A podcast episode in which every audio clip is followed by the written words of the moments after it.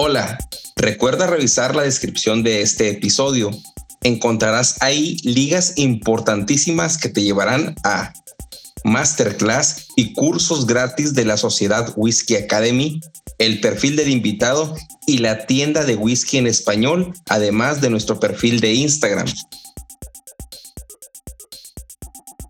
Si te gusta este episodio o cualquier otro, compártelo al terminar de escucharlo por cualquier medio. Envíalo por WhatsApp a un amigo, Facebook, por donde quieras. Si nos escuchas en Apple Podcast o tu plataforma te permite calificar este podcast o episodio, te pedimos nos des cinco estrellas y nos dejes algún comentario. Recuerda que si compartes, comentas y calificas, nos ayudas a que este podcast sea descubierto por más personas apasionadas al whisky como tú y yo.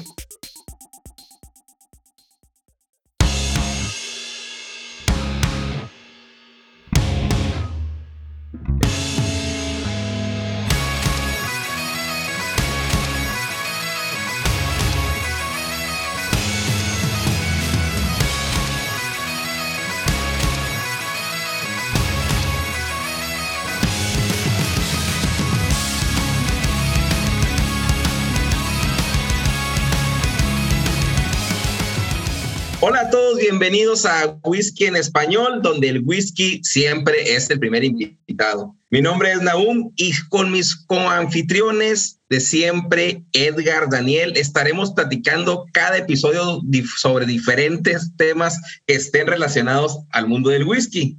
En este episodio hablaremos de coleccionistas, su historia, expresiones, secretos y pues debo saludar primero que nada Daniel ¿Qué onda, compadre? ¿Cómo estás? Hola, ¿qué tal, compadre Edgar? Excelente, aquí emocionado por dar inicio a este nuevo episodio de Whisky en Español, el podcast. es todo, es todo. ¿Qué onda, Edgar? Bien, bien, bien. Vamos, adelante.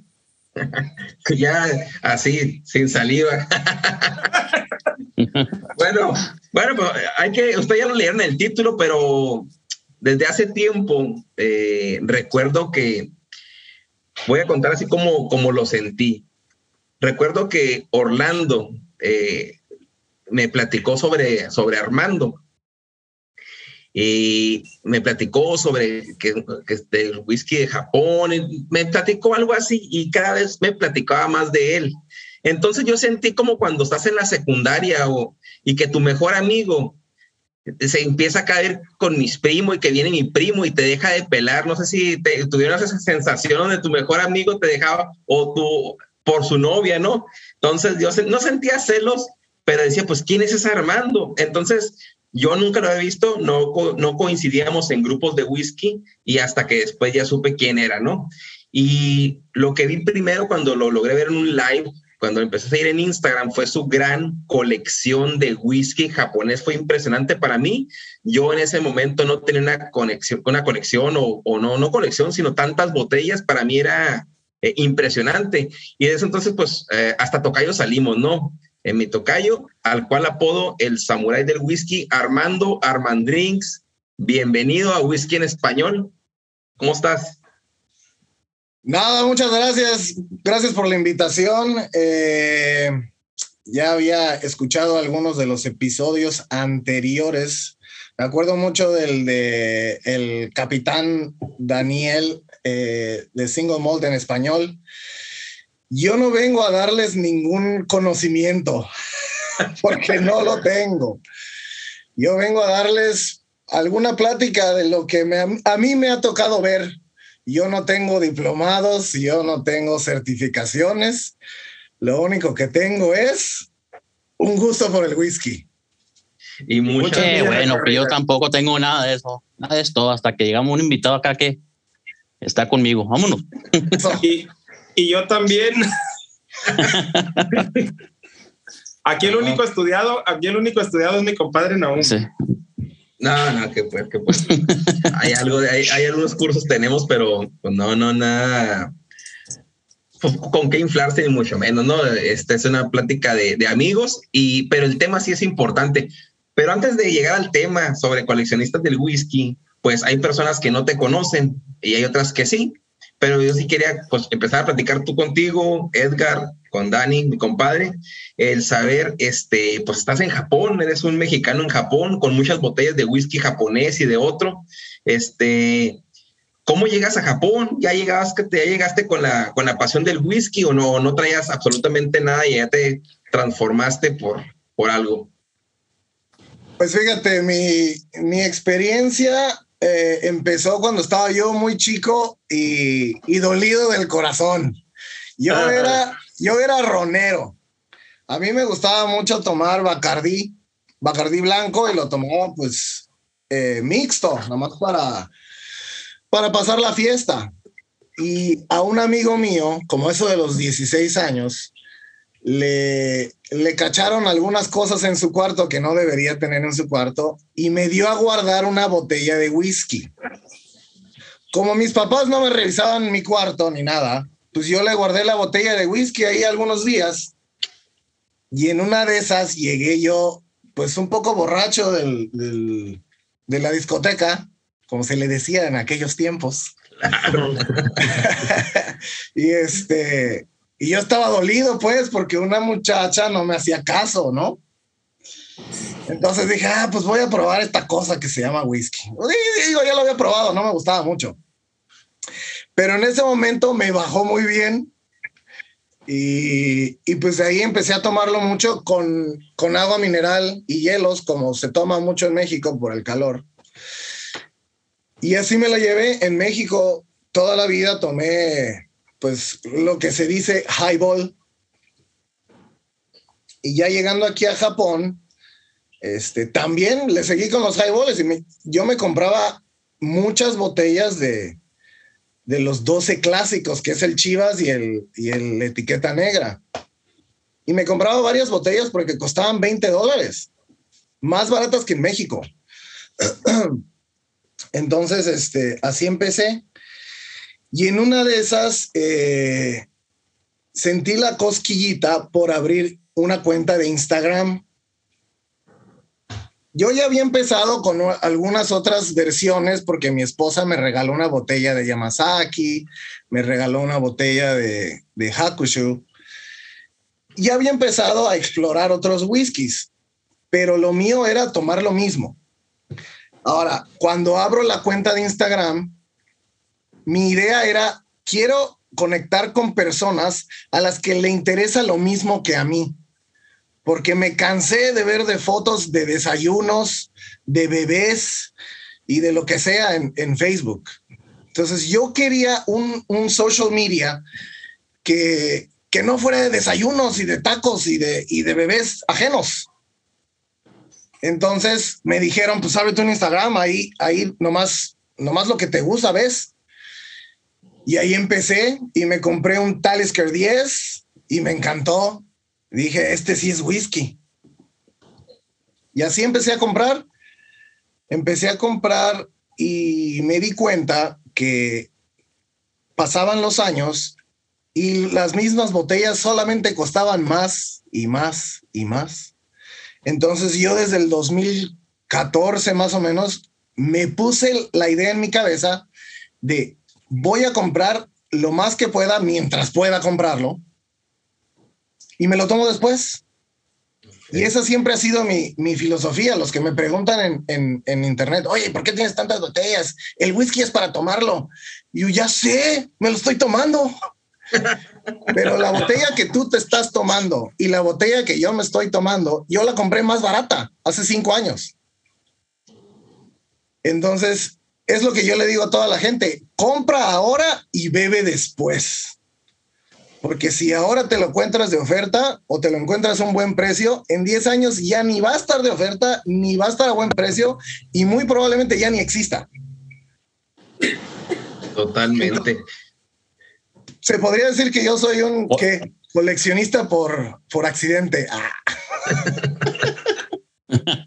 Fíjate, yo, yo te consideraría. ¿Cuál era la botella Adelante, Dani, adelante. No, perdón, yo te consideraría, gracias Edgar, yo te consideraría un inversionista de whisky, pero para ti mismo, personal. Exacto. Sí. Sí, sí, así. Tengo la, curiosidad, ¿cuál, era la botella que, te dijo, que te, que te dio el amigo para guardar? ¿Te acuerdas? Sí, oh, claro, Era, era, una etiqueta negra, Johnny Walker 12. Oh, ¿Sabes qué pensé? Tenía la corazonada de que ibas a decir una etiqueta cara, una botella cara, pues de esas que guardas y que tú, pues como llegaste ese día, como acá decimos, entonado y luego con, herido del, del, corazón. Primero pensé que ibas a decir, no, pues es que como no me hacía caso una muchacha, entonces pues me fui a Japón. ¿Cómo, ¿Cómo se llamaba la muchacha? Priscila, se llamaba Priscila, siempre hay alguna Priscila. ahora se arrepiente la Priscila, míralo dónde está, míralo. con, 20, con 20, más de 26 mil eh, seguidores, ahora toda una celebridad en el mundo del whisky internacional. Oye, yo tengo una pregunta, porque el, el, el, país marca mucho, ¿no? Y la cultura mexicana y la cultura japonesa, me imagino que es totalmente diferente de un país a otro. La, la cultura de la bebida en Japón es la misma del fin de semana enfiestarse. Lo digo por, por esto de la disciplina. Yo trabajaba en empresas japonesas que, que, dictan, o sea, la persona se ve tal como la, como la, que entras en una empresa japonesa, no, que es muy estricta, muy disciplinada, muchas normas, que las cinco veces, bla, bla, bla. Pero ahora, en la cultura de la bebida es la misma o, y no me refiero a, a cómo tomar, no, o sea, porque me refiero al si todos los días se bebe, se bebe poco o el fin de semana se utiliza para beber, entre semana nada, ya en el ámbito, no en el ámbito ya de catador o de eh, aficionado como uno, sino en la cultura general. Fíjate que en la cultura general, aquí la gente en Japón no toma mucho por disfrutar como tal, sino por sentirse un poquito borracho. Es por eso, precisamente como tú dices, como todo es muy estricto y aparte trabajan muchas horas, que no quiere decir que trabajen muy bien, solamente quiere decir que trabajan muchas horas. Salen de su trabajo a las 7, 8 de la noche, pasan a la tienda de conveniencia y se compran dos o tres latas de cerveza y dos o tres latas de, de cualquier otra cosa ya preparada. Sí toman muy seguido, pero poco porque no aguantan mucho. Eh, no sé si sea la raza o, qué será, pero normalmente los japoneses se emborrachan muy rápido. También cabe señalar que como todos están bien desvelados y bien cansados, pues eso también eh, como que ayuda a que después de dos cervezas ya se, se noquean. Ok, ok. Sí, es, sí, la gente toma muy seguido, pero no mucho, no en mucha cantidad, porque no tienen tiempo el sábado en la noche se, se ponen una buena borrachera y, y, entre semana pues se toman dos, tres cervezas. Ahora, hay una cosa aquí en Japón desde hace mucho tiempo, cultural, que se llama no communication, y tú sabes de lo que te hablo. Eh, la idea es de que en el trabajo todo es muy estricto, entonces cuando se acaba el trabajo vamos a tomarnos unas cervezas para desahogarnos. Ok. Entonces, eso pasa mucho aquí, pero en realidad la calidad, la calidad del alcohol no tiene nada que ver. O sea, es nada más para, para sentirse un poquito borracho, para platicar, para desestresarse y luego irse a dormir. O sea, eh, eh, a lo que veo es que tal como en a lo mejor todos los países, la cultura es tomar, tomar todos los días, pero no importa, o sea, eh, no vas a tener puros suntori ni mucho menos, no están, sino simplemente es el relax, el desestresarse el fin de semana para changuear y hay personas también eh, eh, aficionados al whisky como nosotros que ya se van, están pues un nivel de apreciación más que nada. Así es. Sí, de hecho, en los grupos japoneses que yo estoy, cuando pongo un video con el, con el fondo de mis botellas, pues los japoneses también se sorprenden. Ok.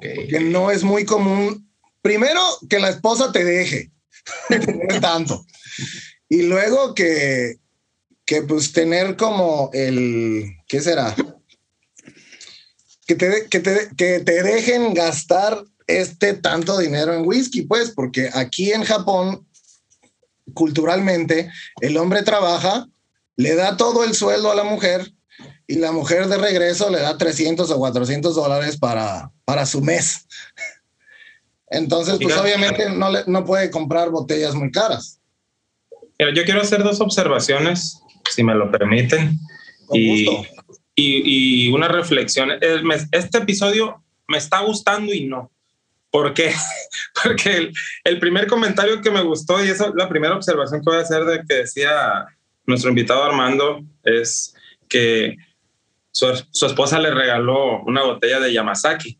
No sé si fue en algún cumpleaños, en alguna fecha especial, pero bueno, te, te, te, regaló una botella y aquí, está, aquí me acompaña mi equipo de producción, aquí está la patrona conmigo y le iba a decir, ¿escuchaste? Le estaba haciendo como que para ver si había escuchado, ¿no? Y ahorita que estás hablando de que el japonés trabaja y le da todo el dinero a la esposa y nomás le regresa una parte, ya no me gustó tanto el podcast. este, el, para allá, para allá. Sí, no, o sea, pero, pero bueno, este, eso está, eso está bastante interesante, ¿no? Son, son ese tipo de, de de claros oscuros a veces en, en este mundo que nos apasiona tanto. Yo tengo la ventaja de que mi esposa es muy independiente de, en todos los aspectos y pues ella me dice, si, te, si tienes tu dinero, pues haz lo que quieras con él.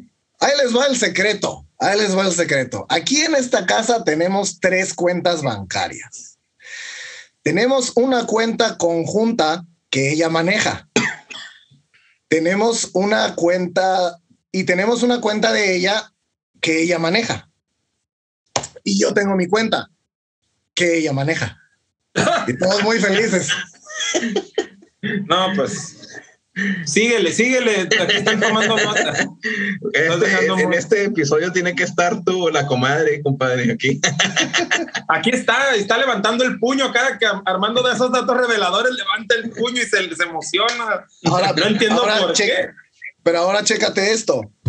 Dentro de lo que yo gano de mi sueldo, yo tengo eh, el dinero que pongo al ahorro y a la cuenta conjunta y todo lo demás lo puedo gastar en lo que yo quiera. Entonces, como yo tampoco le pregunto a ella en qué se gasta su dinero, pues tampoco, pues tampoco eh, a mí me preguntan.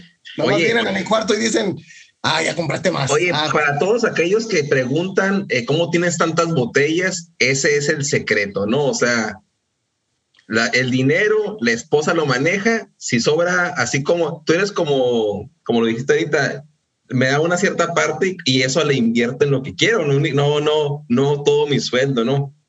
Sí, hay responsabilidades como padre de familia y como, y como pues, jefe de cabeza de familia, siempre hay muchas responsabilidades, pero tampoco puede ser puro trabajo y nada de diversión, porque pues obviamente se necesita un balance. Entonces... no, definitivamente. Y mira, este podcast, lo, lo, lo padre de este podcast es que no solamente eh, se, se, se, vierte información del whisky, sino como complementaria, ¿no? Y eso le da como que ese aderezo, a ese aderezo especial, ¿no? A, este, a este podcast, porque aquí estamos hablando un poquito de, de, de cuestiones de, de, educación financiera y algo muy importante en la educación financiera es eso, pagarte, o sea, manejar porcentajes en, de ahorro, manejar un porcentaje para los gastos fijos del mes de la casa, o sea, de pagos, etcétera y, dentro de otro porcentaje el, es un porcentaje para ti, para pagarte a ti, comprarte algo que a ti te guste, con lo que tú te hagas sentir bien y, y sea ese quesito que, que se come en nuestro ratoncito interno para pues seguir produciendo, ¿no? Seguir trabajando y, y, sentir que, que, pues obviamente estás, está valiendo la pena el, esfuerzo que uno está haciendo, ¿no? Definitivamente. Así es. Hay otra cosa muy importante eh, que, bueno, mi mamá mi madre me dijo hace muchos años, hay veces que nada el pato y hay veces que ni agua bebe. Entonces, come cuando haya comida, porque va a haber algún momento en el que no haya comida. Eso transferido al mundo del whisky me pasó el año pasado. El año pasado mi esposa tenía un trabajo eh, en donde ella ganaba mucho dinero. Entonces, yo eh, por, por lo mismo, yo no tenía que pagar tantas cosas. Entonces me, sobraba un poco de dinero en las manos y pues ahí está, ahí está atrás. Este año eh, mi esposa tiene otro trabajo que es mejor para su salud mental, pero el sueldo es menor. Entonces ya me toca pagar muchas cosas más este año y, y las compras de whisky se han, se han reducido bastante. Entonces, pues hay que aprovechar cuando se pueda. Perfecto. Oye, eh, ahora estás en Japón y saliendo un poquito de lo que es la administración de recursos y todo esto, que, creo que fue un complemento bastante adecuado para el tema en sí, que es el coleccionismo de whisky, pero estás en Japón y yo creo que no sé, la pregunta es, ¿cómo se vive eh, esos whiskies ah, dentro de los, del coleccionismo ya de una persona enfocada eh, ¿Cómo perciben ellos los whiskies, ah, por ejemplo, escoceses, taiwaneses? ¿Lo ven como una rivalidad? ¿Cuidan mucho su nicho? Eh, por ejemplo, el mexicano en tequila, no, estás tomando whisky, tequila, como mexicanos, bla, eso se da ya. Pero, ¿qué tal ahí con, con, el, con el celo, el celo de, de por ejemplo, o del Scotch? Dime, ¿cómo, ¿cómo se vive eso? Mira, lo que yo he notado es que como tú dices, hay niveles en tu, en tu, en tu escala de, entusiasmo por el whisky. Cuando los japoneses empiezan a, dejar un poco el highball y, enfocarse un poquito más en, el whisky como tal, eh, ellos empiezan por el whisky japonés, porque es el más fácil de conseguir y es el que les da un poquito más de orgullo por, por ser producto nacional. Aquí en Japón se intenta mucho y siempre se ha intentado comprar eh, productos nacionales para incrementar, pues, para mejorar la, la eh, ¿cómo se dice? La economía del país. Ok. Eh, pero bueno, cuando esos japoneses que les empezó a gustar el whisky van subiendo un poquito de escala, se dan cuenta que hay algunos scotch de más calidad y menor precio y se dan cuenta de que hay otras cosas afuera del whisky japonés que a lo mejor les gustan más, por ejemplo, los whiskies con turba. Hay muchos japoneses que, que son, como se dice, otaku de, de la turba, que ponen sus fotos y solamente tienen Octomore, Ardbeg, Lafroig y puras cosas con, con turba. Entonces, hay, un momento como en 2014 que empieza el boom japonés y que hasta en Japón era muy difícil conseguir eh, whisky japonés y hasta la fecha.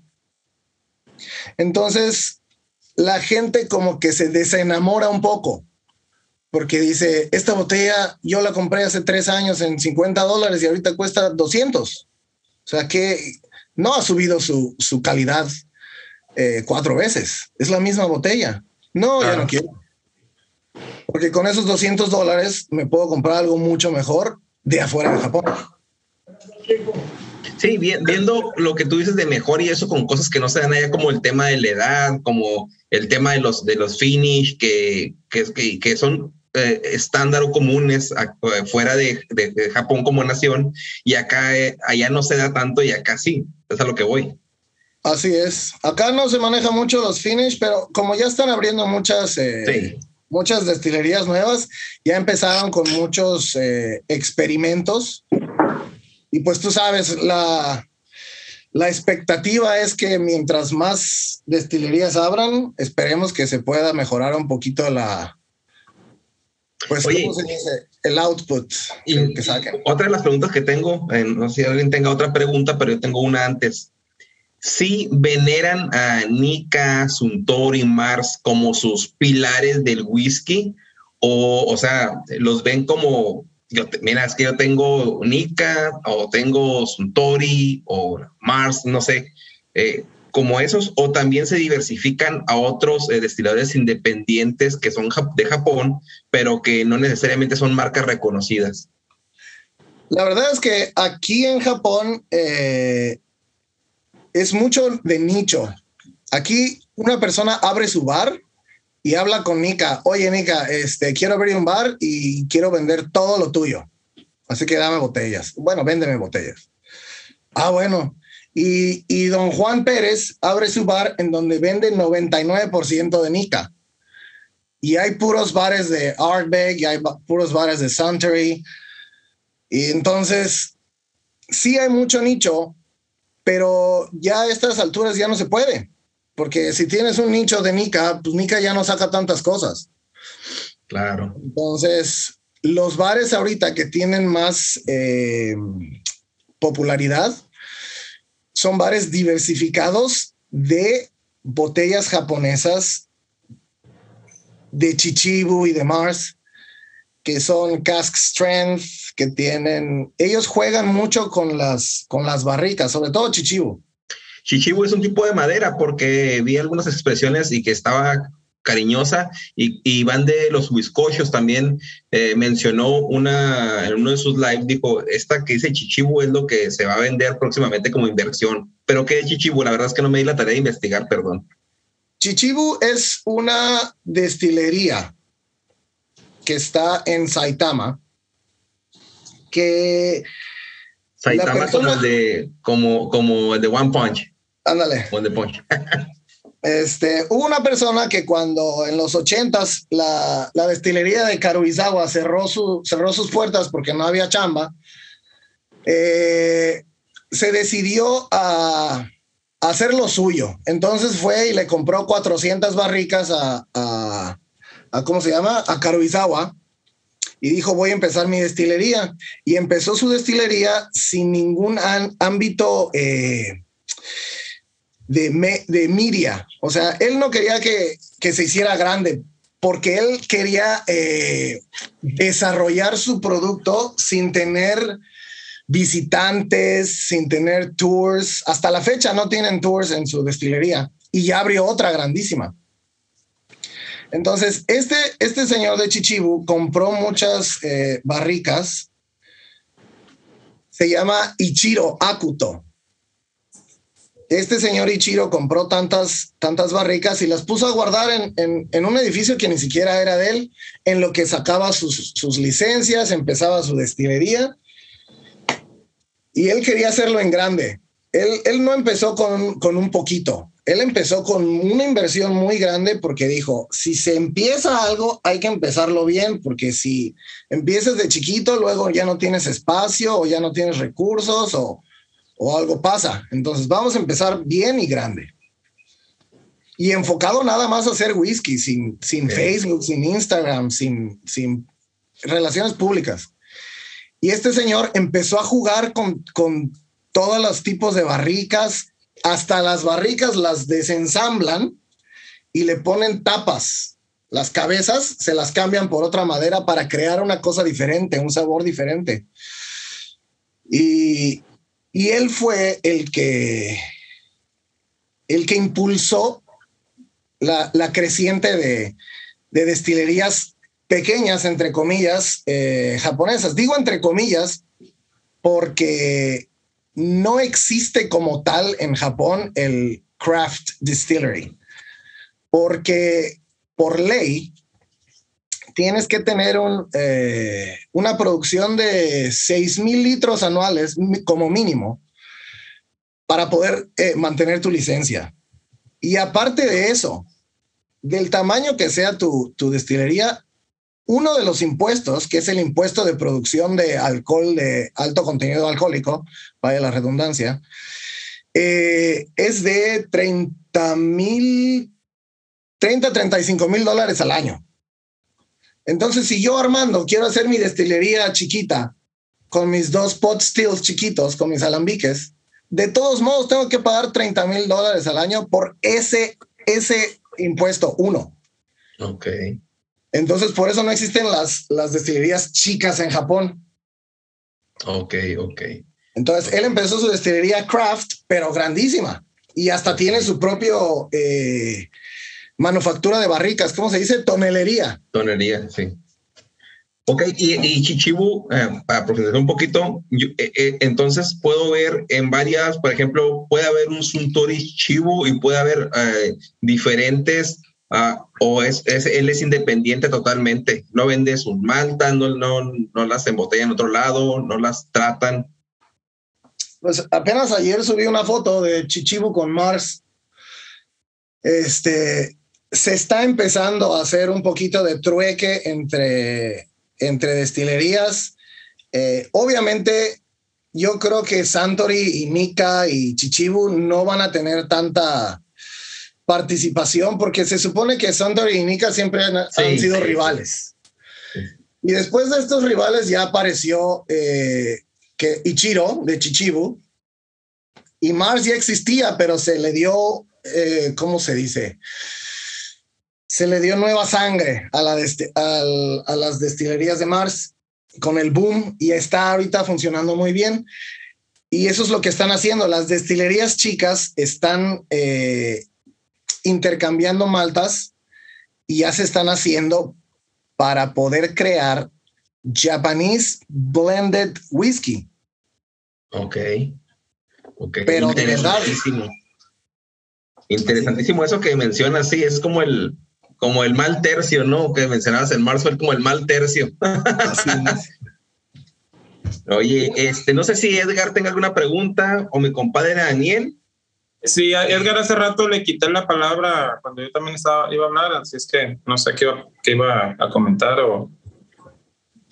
Ah, no, pues ya, eso fue hace mucho, ya no me acuerdo. Ya se me olvidó. Pero eso, eso lo que me, eso de que mencionaste, nunca lo había pensado. No, no hay whiskies, bueno, que yo sepa, no hay ningún un blender japonés, ¿verdad? Como hay en, en, en Escocia. Así es que se me hace bastante interesante, pero sí, obviamente si hay menos destilerías, o si es más difícil abrir una destilería, como estabas mencionando, pues es más difícil para alguien que empiece una destilería y que empiece con blender, ¿verdad? comprando barricas de otra destilería. Es bastante, bastante interesante. Gracias por, gracias por eso. Gracias. Compadre. Fíjate que yo lo que, lo que menciona es, siento yo que del, del, del poco, yo tengo muy poca experiencia con whisky japonés, pero lo que he tenido oportunidad de probar es bastante bueno, pero siento yo que es lo más, lo más comercial.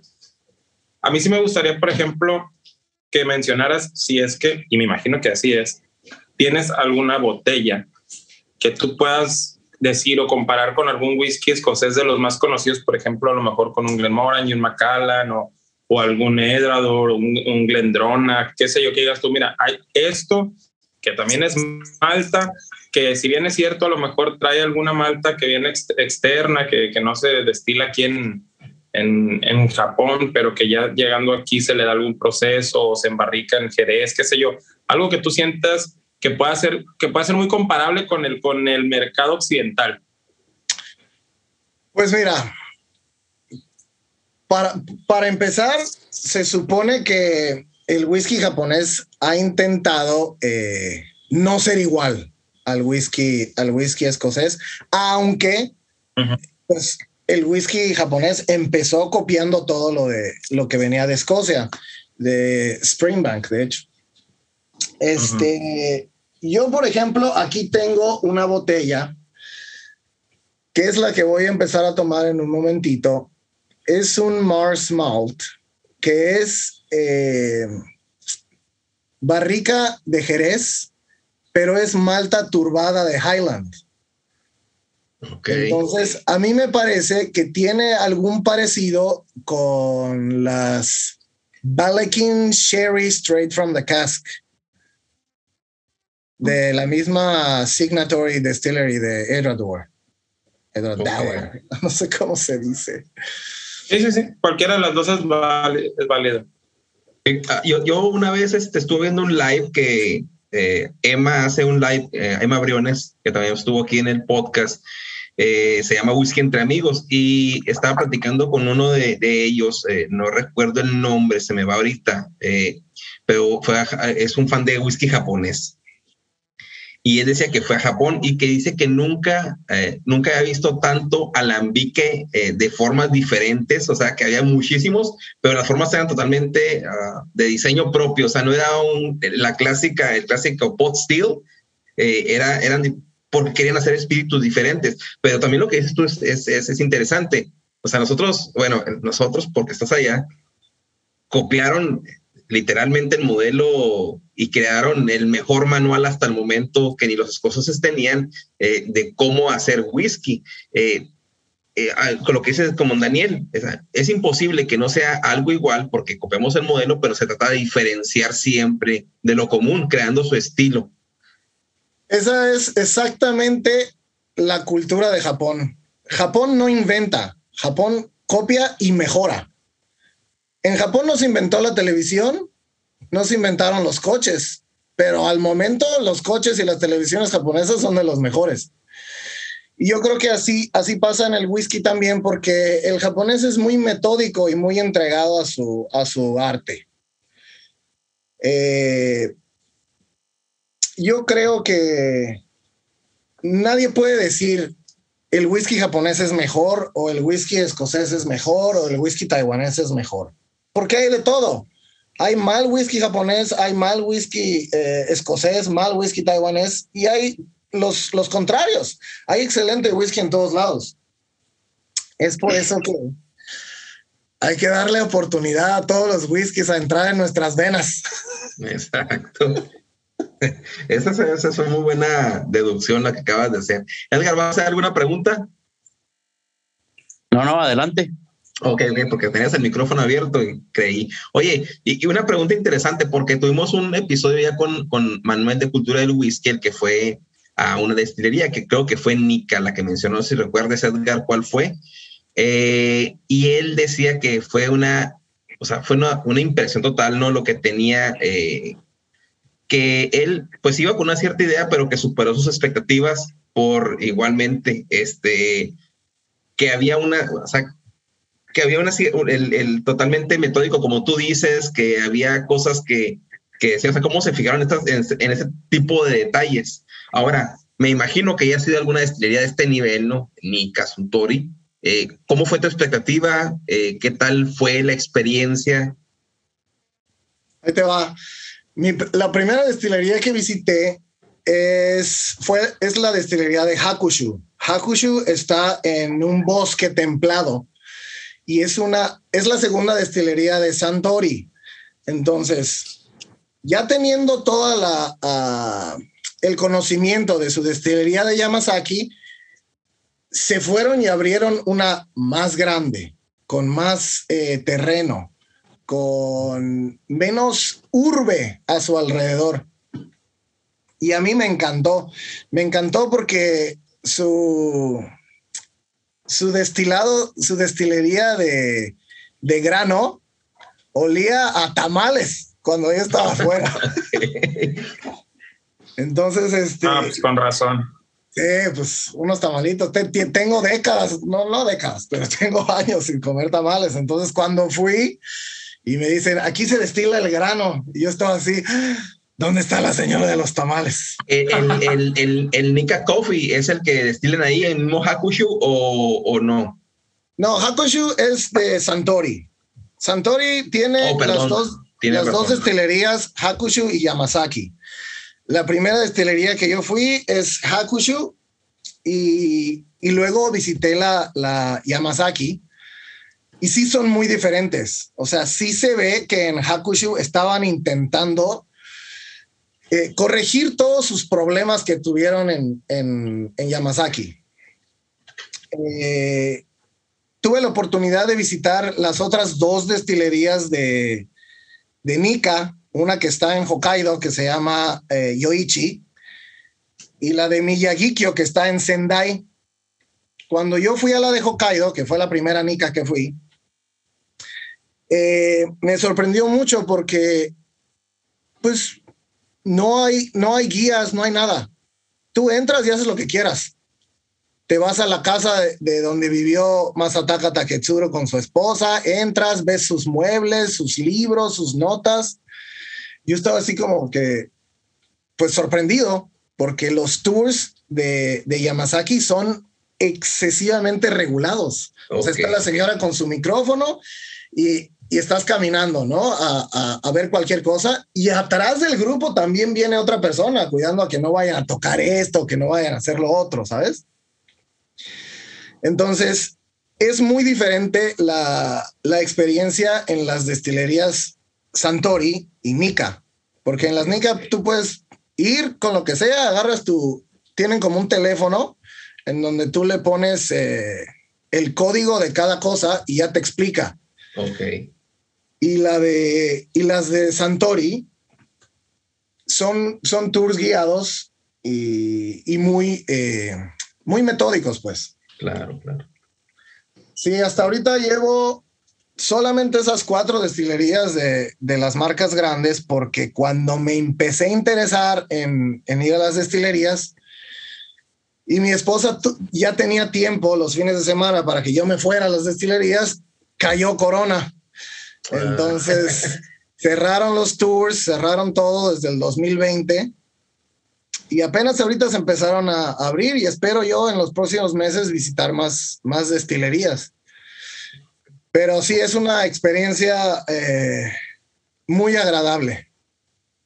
Oye, no, pues este es, muy ilustrador eh, que lo que mencionas, ¿no? Sobre Nika eh, y en su teoría, que cómo es diferente el, el, porque uno pensaría que es general, ¿no? Que todo es este, uniforme, que todo es metódico, que todo es sistema, sistematizado y ahora vemos que hasta en, en los tours varía o sea, o sea, hay una, algo, algo muy, muy diferente, ¿no?